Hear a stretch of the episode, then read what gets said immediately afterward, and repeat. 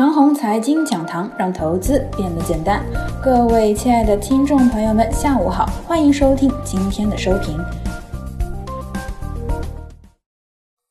农业食品股大涨之际，科技股未杀跌，已然不错。农业食品大涨之际，科技股必生无可恋。科技股的持有者，必须有这样的认识，这可算是铁律。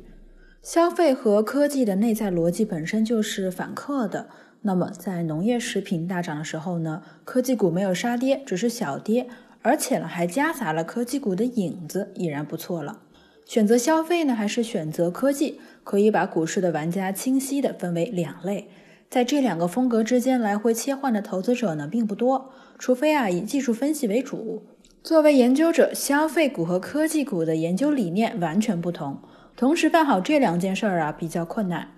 个人二零一六年到二零一七年选的呢是消费和资源股，二零一九年之后始终在科技股的阵营，至今未切换到任何的板块，只能够是一个阶段呢办好一件事儿。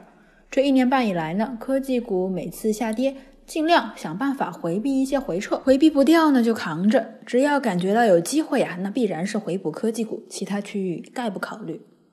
看看消费板块，消费股啊，现在可以这么来进行区分。一线的核心白马呢，包括酿酒、医药和食品行业的几只龙头股，如茅台、五粮液、恒瑞医药、复星医药、片仔癀、海天味业等，大概十五到二十只个股。第二类呢是家电和汽车行业，它们已然是萎靡的消费股了。第三类呢是属于事件刺激或者是预刺激的消费概念股。如之前的抗疫概念和今日的缺粮概念，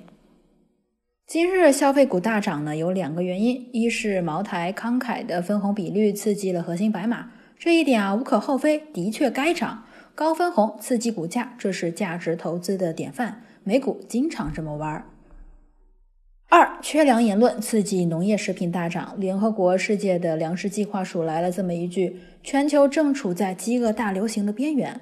这句话呢，我是不认同的。一个安全且稳定的国家不会缺粮食，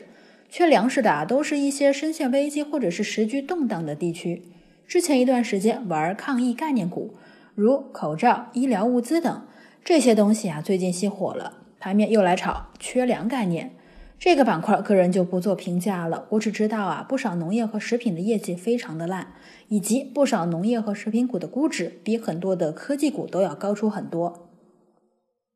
科技股方面呢，在十点四十分到一点十五分之间，资金大量的涌入农业股，科技股下跌明显。等到农业食品板块在午后的一点十五分达到高潮之后，五 G、芯片、云计算、软件服务、消费电子等分类指数一路小幅回升，一直到了收盘。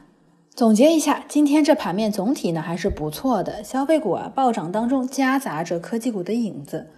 这句话的原理呢是这样的：上涨的那天，除了主涨区域，必须要夹杂着其他风格的影子，若不然啊，今日暴涨的区域来一日分化，盘子便难以续航。沪指依托二十日均线已经很久了，接下来的上涨还不能够续航的话呢，会夜长梦多，即此刻的指数呢需要一段利索的上涨。以上就是我们今天的全部内容，祝大家股票涨停。